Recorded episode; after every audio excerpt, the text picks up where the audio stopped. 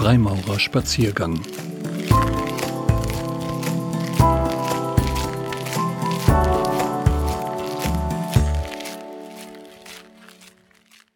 Das Heil in der Freimaurerei.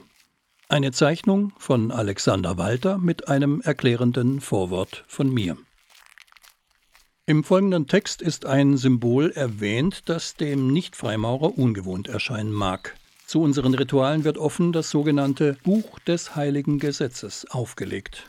Dies ist nicht gleichbedeutend mit der Bibel, auch wenn es in den meisten Fällen eine solche ist. An ihrer Stelle kann ebenso der Koran oder ein anderes Buch liegen, das den Freimaurern als Symbol für ihre Spiritualität dient. Es ist ein Universalname. Es wird keinem Freimaurer vorgeschrieben, welche Namen er für diese Symbole ansonsten nutzt. Wir stimmen alle lediglich darin überein, dass wir sie im Umgang miteinander in dieser Weise benennen. Des Weiteren wird auch in dieser Zeichnung die männliche Form genutzt. Es darf einmal mehr darauf hingewiesen werden, dass es auch Freimaurerinnen und Schwestern in femininen Logen und Großlogen gibt. Nun zur Zeichnung. Ein paar Schritte will ich Sie heute mitnehmen auf einen Spaziergang rund um einen Begriff, der uns in einigen Komposita noch geläufig ist, ansonsten eher selten begegnet, dem des Heils. Nach seinem Missbrauch durch die Nationalsozialisten als Grußformel verwundert es nicht. Aber in der Heilung, der Selbstheilung, dem Heiligen, dem Unheil, der Heilkraft, der Heilquelle, dem Seelenheil, dem Heiland oder an anderer Stelle ist das Heil doch noch sprachlich lebendig. Nun bin ich kein religiös gebildeter Mensch. Beispielsweise Rudolf Ottos Werk Das Heil, in welchem er es aus der Begegnung des Menschen mit dem Numinosen herleitet und das in religionswissenschaftlichen Kreisen doch sehr geachtet ist, sagt mir wenig. Für mich ist das Heil auch kein Begriff der Erlösung. Und doch kann er einige beobachtbare Phänomene gut zum Ausdruck bringen. Eines davon findet sich in der Freimaurerei. Es bezieht sich auf meine Behauptung, die Brüder mögen ihr zustimmen oder sie ablehnen, dass die königliche Kunst heilsam ist. Freimaurerei fördert also das Heil. Was fördert sie da und wie macht sie das? Tatsächlich sind wir im Ritual durch eines der drei großen Lichter, durch das Buch des heiligen Gesetzes, direkt auf das Heil verwiesen. Was bedeutet Heiligkeit? Was macht Gesetze heilig? Ich denke, dass es das Heilende in ihnen ist. Und das Heilende und die Heilung sind für mich irdisch fassbare Begriffe, Effekte und Vorgänge, die weitestgehend erforscht, erfasst und beschreibbar sind. Allerdings kann man die Heilung und das Heilende auch im irdischen Kontext, dort wo es um Ganzheit, Gesundheit, Glück oder Erfolg geht, aufklären oder verklären. Dem Wesen ihrer Natur entsprechend handelt es sich um Phänomene, in die sich auf Basis des persönlichen Erlebens alles Mögliche hineinprojizieren lässt. Sie finden in Bezug auf diese Variante Bestimmtheit zwischen einem religiösen Heilsbegriff, der reine Glaubenssache ist, und einem solchen statt, der rein wissenschaftlich, physiologisch, psychologisch oder klinisch ist. Zunächst eine Bemerkung aus der reinen Beobachtung heraus. Wenn wir zusammenkommen und Freimaurerei betreiben, ganz besonders nachdem wir ein Ritual gemeinsam begangen haben, also vereint durch das Erlebnis dargebotener Symbole in feierlicher Atmosphäre, umgeben von uns vertrauten Menschen, einen geordneten, vorhersehbaren, bekannten und regelhaften Ablauf von Erfahrungen geteilt und gestaltet haben, Während dem eine Zeichnung und die Musik einzigartige Höhepunkte gesetzt hat, wir insofern eine Tempelarbeit gemeinsam erlebt haben, dann hat dieses Erlebnis das Wohlbefinden gesteigert. Das kann ich an und in mir ausmachen, aber auch an den Brüdern. Und das gilt auch für Zusammenkünfte profaner Natur im Bruderkreis, bei denen nicht das rituelle Erleben im Vordergrund steht, wenngleich etwas weniger intensiv. Freimaurerei steigert also das Wohlempfinden. Aber wie? Eine Bemerkung zu einer Einstellung. Wenn wir das Wort Wohlbefinden hören oder lesen, übergehen wir es gerne. Es ist zu Wellness und Lifestyle verkommen, zu einem Produkt, das wir konkurrierend verkonsumieren, ohne uns seine Bedeutung klar zu machen. Hierzu die Definition der Gesundheit der WHO, nach der diese ein Zustand des vollständigen körperlichen, geistigen und sozialen Wohlergehens und nicht nur das Fehlen von Krankheit oder Gebrechen ist. Gesundheit geht also über die reine Abwesenheit von Krankheit hinaus durch das Wohlergehen, das in vorherigen Definitionen der Gesundheit durch die WHO zusätzlich in der seelischen Dimension ausdrücklich genannt beschrieben wird. Das Wohlergehen ist die notwendige Voraussetzung für das Wohlempfinden oder Wohlbefinden und damit zu Recht per Definition dasjenige, was wir erhalten, wiederherstellen und fördern müssen, wenn wir Gesundheit erreichen wollen. In der Philosophiegeschichte haben sich die üblichen verdächtigen Protagonisten auf der Bühne der großen Gedanken zu der Frage ausgetobt, was Gesundheit sei. In einer Sache waren sie sich verhältnismäßig einig. Sie geht über die Abwesenheit von Krankheit deutlich hinaus. Aber wodurch? Durch Glück, Sinn, Erfolg, Freundschaft? Die Abwesenheit von Krankheit ist also noch kein Wohlergehen, Wohlempfinden oder Wohlbefinden.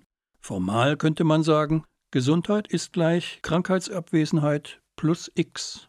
Unser Gesundheitssystem ist ohne Zweifel vollkommen zu Recht sehr auf die Krankheitsabwesenheit konzentriert. Und wer kümmert sich um das X? Um beides freilich, Krankheitsabwesenheit und X, die in der Summe die Gesundheit ergeben, muss sich vor allem das Individuum kümmern.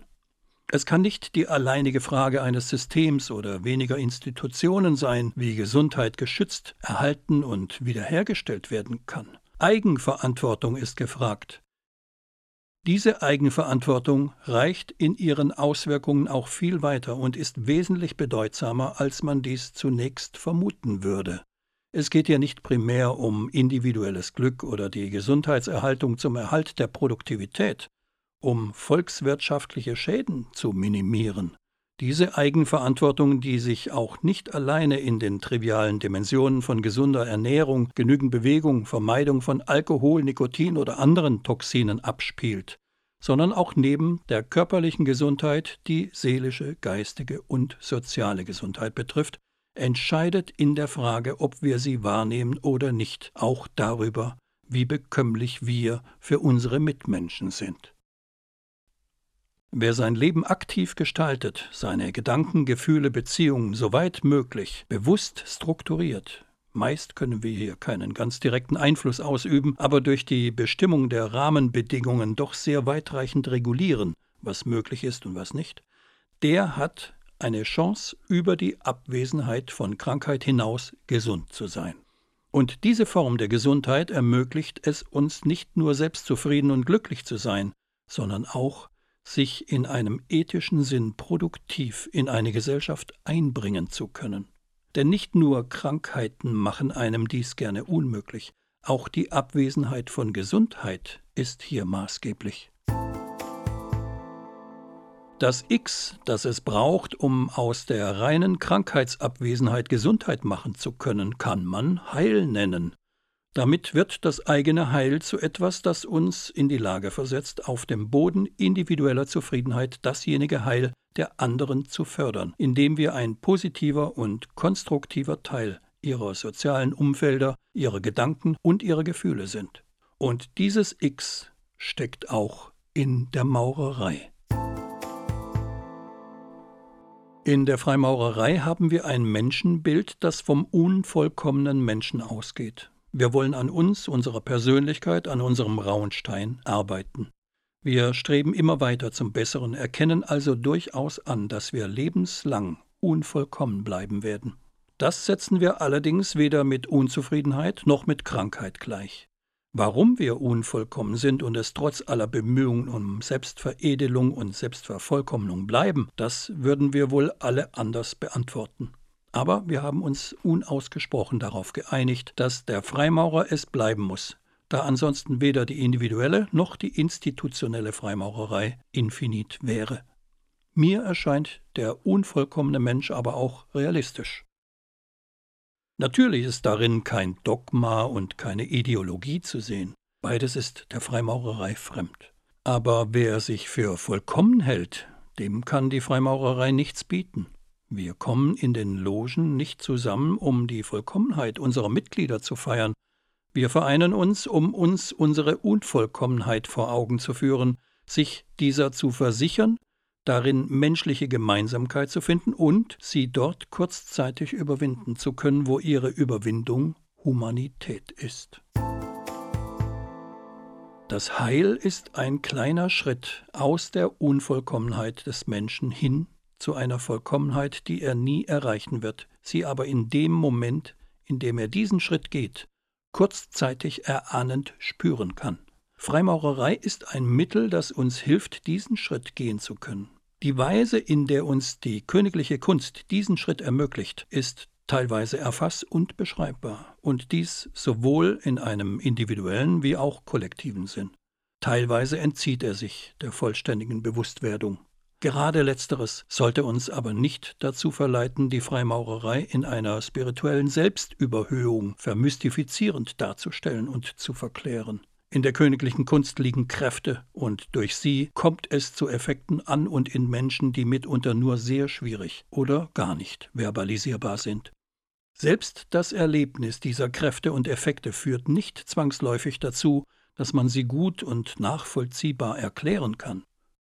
Aber, und dies ist gute Tradition in unserem Bruderbund, seitdem es ihn gibt, wir spüren diesen Kräften und Effekten nach, versuchen sie offenzulegen und die Vorzüge der Freimaurerei anhand dieser zu erklären. Das Heil ist eine von vielen Kräften, die in der Maurerei zu finden sind. Es nach außen für diejenigen darzustellen, die es noch nicht erfahren und erleben konnten, ist außerordentlich schwierig. Und es führt zu Verwirrungen, denn so sehr man dem Heil in der Freimaurerei auch begegnen kann, die Freimaurerei ist in keinerlei Hinsicht eine Heilslehre, nicht in religiöser oder spiritueller Hinsicht und auch nicht in medizinischer oder psychologischer Hinsicht.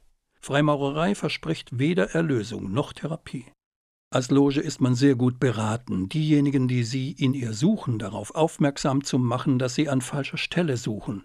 Wer Erlösung sucht, der findet sie wohl eher in Glaubensgemeinschaften. Wer therapeutische Heilung sucht, der findet sie wohl eher beim Therapeuten. Die heilsamen Effekte der Freimaurerei, die dennoch in ihr liegen, kommen rituell und außerrituell zustande. Sie beziehen sich darauf, dass sich der Mensch als Mensch, als ganzheitliches Wesen in der Freimaurerei erleben kann. Er ist nicht Vater, Angestellter oder Prinz, er ist Mensch und so darf und muss er sich erfahren. Das ist heilsam. Gerade die heilsamen Effekte des Rituals genauer zu beleuchten, verlockt natürlich den Bruder.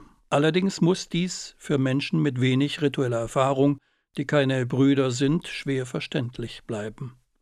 Und das führt dann leider dazu, jeder Bruder, der Gästekontakte und Gästeabende betreut, kennt es, dass sich zu uns Menschen verlaufen, die zwar das suchen, was wir im heilsamen Sinn bieten können, also Gemeinschaft, Bruderliebe, Sinn, Glück, Selbstwertsteigerung, Orientierung, Selbstwirksamkeitserfahrung, Rückhalt, Selbstvertrauen, Wertebezug, Inspiration und einiges mehr. Aber sie suchen eben auch meist ausgelöst durch eine traumatisierende Lebenskrise, entweder eine spirituelle Glaubensgemeinschaft, die durch fixe Dogmen Halt und Orientierung bietet, oder gezielt therapeutische Hilfe. Wir können weder das eine noch das andere bieten. Ein bisschen funktioniert eine Loge trotzdem wie eine Selbsthilfegruppe. Allerdings eine, in der sich die Brüder mit keinem größeren Problem versammeln als demjenigen, das aus dem Bewusstsein für die eigene Unvollkommenheit und dem Wunsch, dieser begegnen zu wollen, hervorgeht. Und dieser Wunsch nach Ganzheit, so erscheint es mir, wird mit zunehmender Lebenserfahrung größer. Dies auch in einer Welt, die für eine immer intensivere Spezialisierung, die ohne Zweifel gerechtfertigt und sinnvoll ist, einen Preis bezahlt, sich oft dieses Tributs, den sie zu zollen hat, gar nicht bewusst, der in einer Zunahme des Verlustes dieser Ganzheit besteht. Freimaurerei darf individuelle Heilssuche sein, ist aber keine Heilslehre. Das Heil darf in ihr suchen, wer es in ihr vermutet.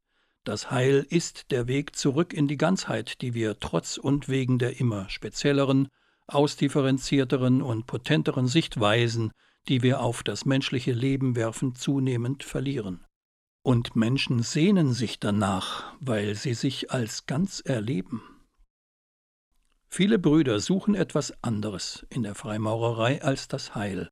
Das ist kein Problem, das gibt die königliche Kunst her. Es ist so viel in ihr, dass man verschiedenstes in ihr suchen und finden kann.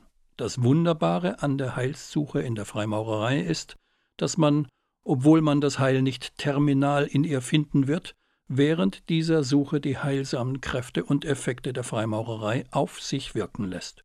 Freimaurerei trägt zur Salutogenese, also der Gesundheitsentstehung oder Heilsentstehung bei, immer und zwangsläufig. Wer statt Heil Unheil in ihr findet oder stiftet, der hat sie weder verstanden, noch befördert er sie. In der Freimaurerei ruhen diverse Kräfte. Freimaurer zu sein bedeutet, sich ihnen auszusetzen und sie aus ihrem Erleben heraus anhand ihrer Effekte beschreibend erforschen zu können. Wir alle spüren diese Kräfte und Effekte unterschiedlich stark. Manche bleiben uns gar vollständig verborgen. Und wir erklären sie nicht nur in ihrem Zustandekommen auf verschiedene Weise, wir benennen sie auch unterschiedlich. Das verwirrt uns und andere. Aber tatsächlich gibt es keine Alternative dazu, wenn man das adogmatische Wesen unseres ethischen Bruderbundes aufrechterhalten will. Wir schreiben niemandem vor, was er in der Freimaurerei zu fühlen, zu denken oder zu erleben hat. Aber wir bieten doch dahingehend Orientierung, dass wir einen sehr großen Raum an Denk-, Gefühls- und Erlebnismöglichkeiten konstituieren, dessen schiere Größe demjenigen, der ihn von außen betrachtet oder sich erst seit kurzem in ihm aufhält, dazu verleitet anzunehmen, die königliche Kunst sei Willkür oder so unbestimmt, dass sie dieser Willkür nahe käme. Und wir geben erfahren Anleitung, wie man sich in diesem gigantischen Raum zurechtfinden kann. Manchmal wird man von einem Bruder dabei auf eine Ecke, einen Winkel hingewiesen, an dem man achtlos vorbeigegangen wäre. Vielleicht entschließt man sich dann auch, diesen Bereich weiter unbeachtet zu lassen.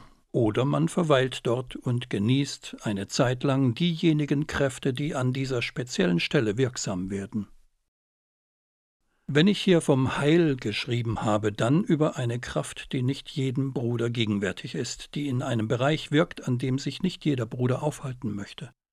Der eine mag die reine Erörterung und Bezeichnung dieser salutogenetischen Kraft als spirituelle Spinnerei abtun. Der andere mag kritisieren, dass die Herleitung des Heils nicht spirituell göttlich übernatürlich genug gewesen sei. An meinem Standpunkt, der sich ganz sicher über die Jahre noch verändern und ausdifferenzieren wird, ändert dies für den Augenblick aber nichts. Für mich ist das Heil, auch wenn man es anders bezeichnen kann, vollkommen unzweifelhaft in der Maurerei existent. Und für mich ist es nichts Übernatürliches, Transzendentes oder Numinoses. Es liegt einfach in der Natur des Menschen. Und die Natur des Menschen, auch wenn wir sie immer ein Stück besser mit den Wissenschaften zu beschreiben lernen, ist dem Menschen noch wesentlich unbekannter, als wir uns dies eingestehen wollen. Und Freimaurerei ist übrigens auch das. Eine Annäherung an die menschliche Natur mit eklektischen Mitteln philosophischen Wesens in einem künstlerischen Sinn. Das Heil kommt dabei zum Vorschein, wie es auf diesem Spaziergang Besprechung gefunden hat. Ich werde in der Hoffnung weitergehen, Sie demnächst wieder ein kurzes Stück begleiten zu dürfen.